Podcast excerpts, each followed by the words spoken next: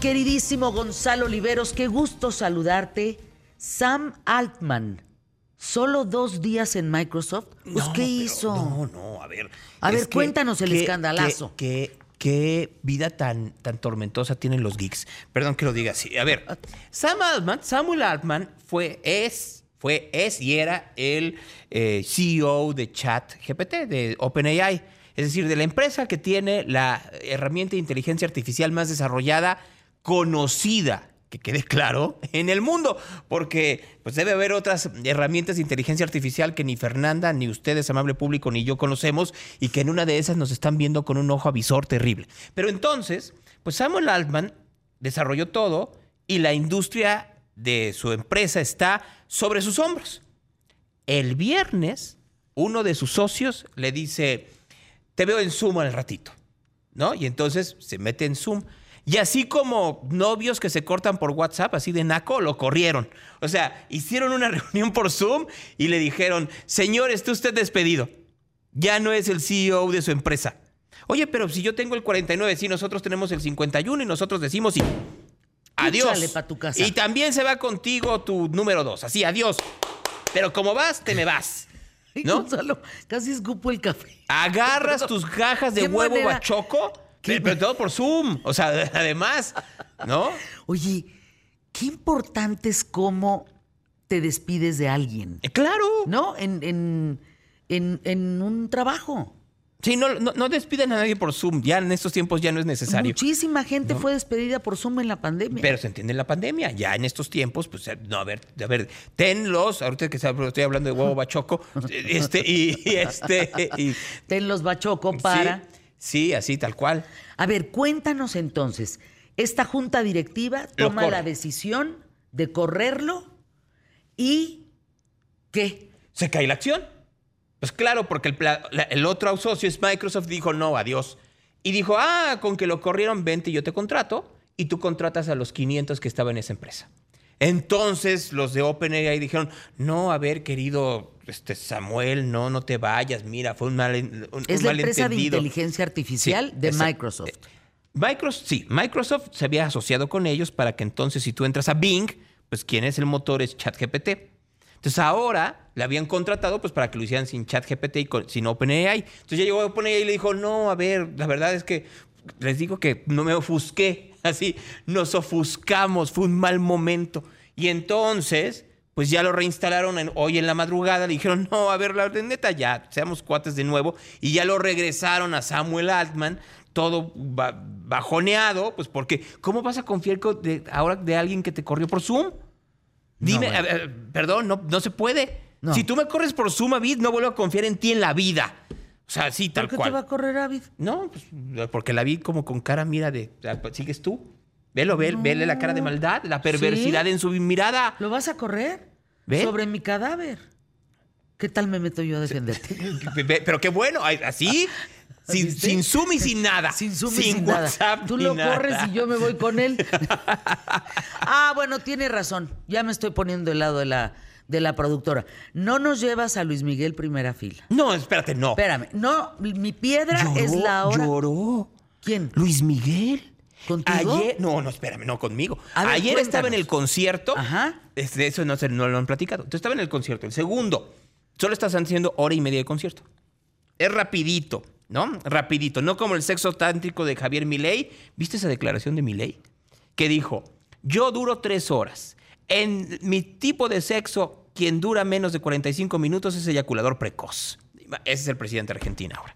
Bueno, dura hora y media el concierto Híjole, de Luis Miguel. ¿Qué, qué tal uno se queda callado, verdad? Frente a esas declaraciones que, que comentas. Pues nada.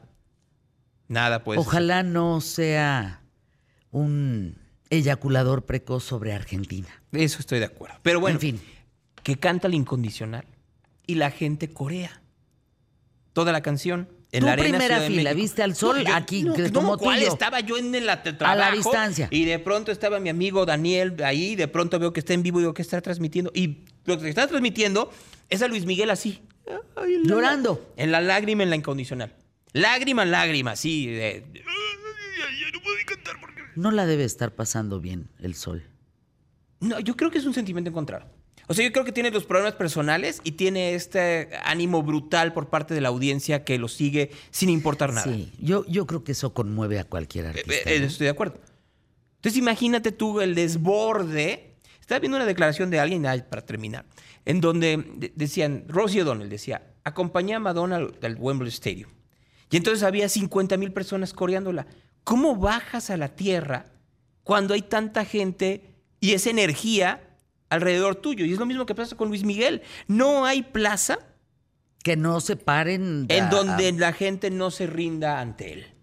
Ya Yo puedes el estar de sábado. acuerdo o no con su, con su voz y con su, este, con su tesitura y con sus canciones, es lo de menos. Para él, la gente lo sigue sin chistar. Tú vas el sábado. Yo voy el sábado.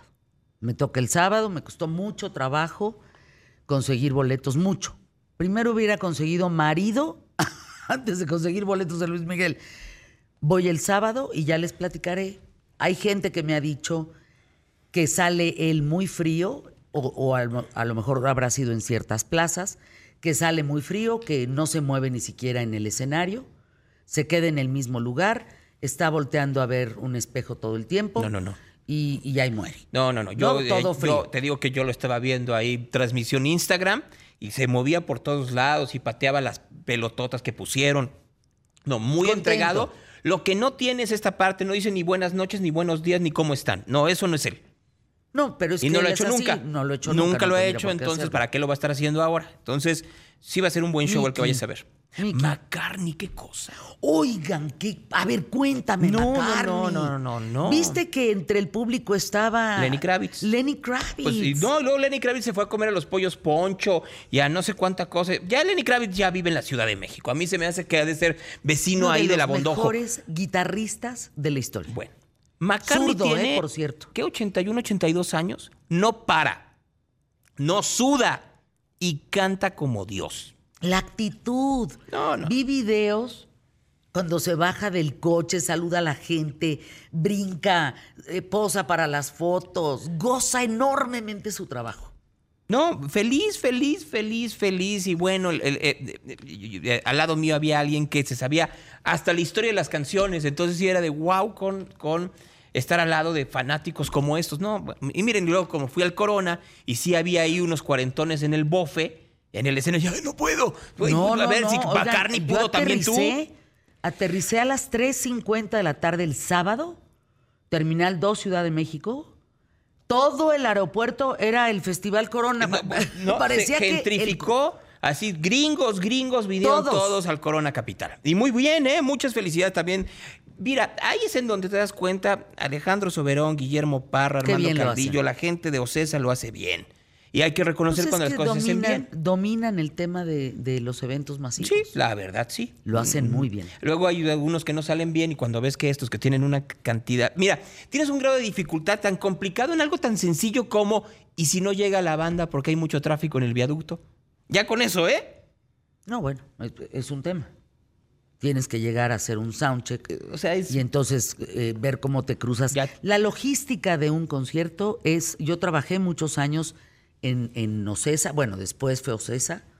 Eh, la verdad es que es una locura. El la próximo año vamos, pero vamos a las cabañitas ya este, de la zona plus. No te voy a po- poner como yo que voy así a lo guerrero.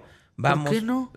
No. Pues llévame a lo guerrero. Entonces pues, tú, ¿qué tú sí quieres así estar entre la gente y pegarle y darle codazos. No, y- espérenme No, tantito. muy educados todos, ¿eh? Eso es muy importante. No. No hubo pleitos en el corona. La gente muy educada daba los espacios. Muchas felicidades también en eso. Eso sí tengo que reconocer. Bueno, pues eh, gracias mi querido Gonzalo Oliveros por estar con nosotros el día de hoy. Regreso con una llamada de dos minutos. Carlos eh, Frener, presidente de la Cruz Roja eh, Mexicana, urge ayuda para Acapulco. Con eso volvemos.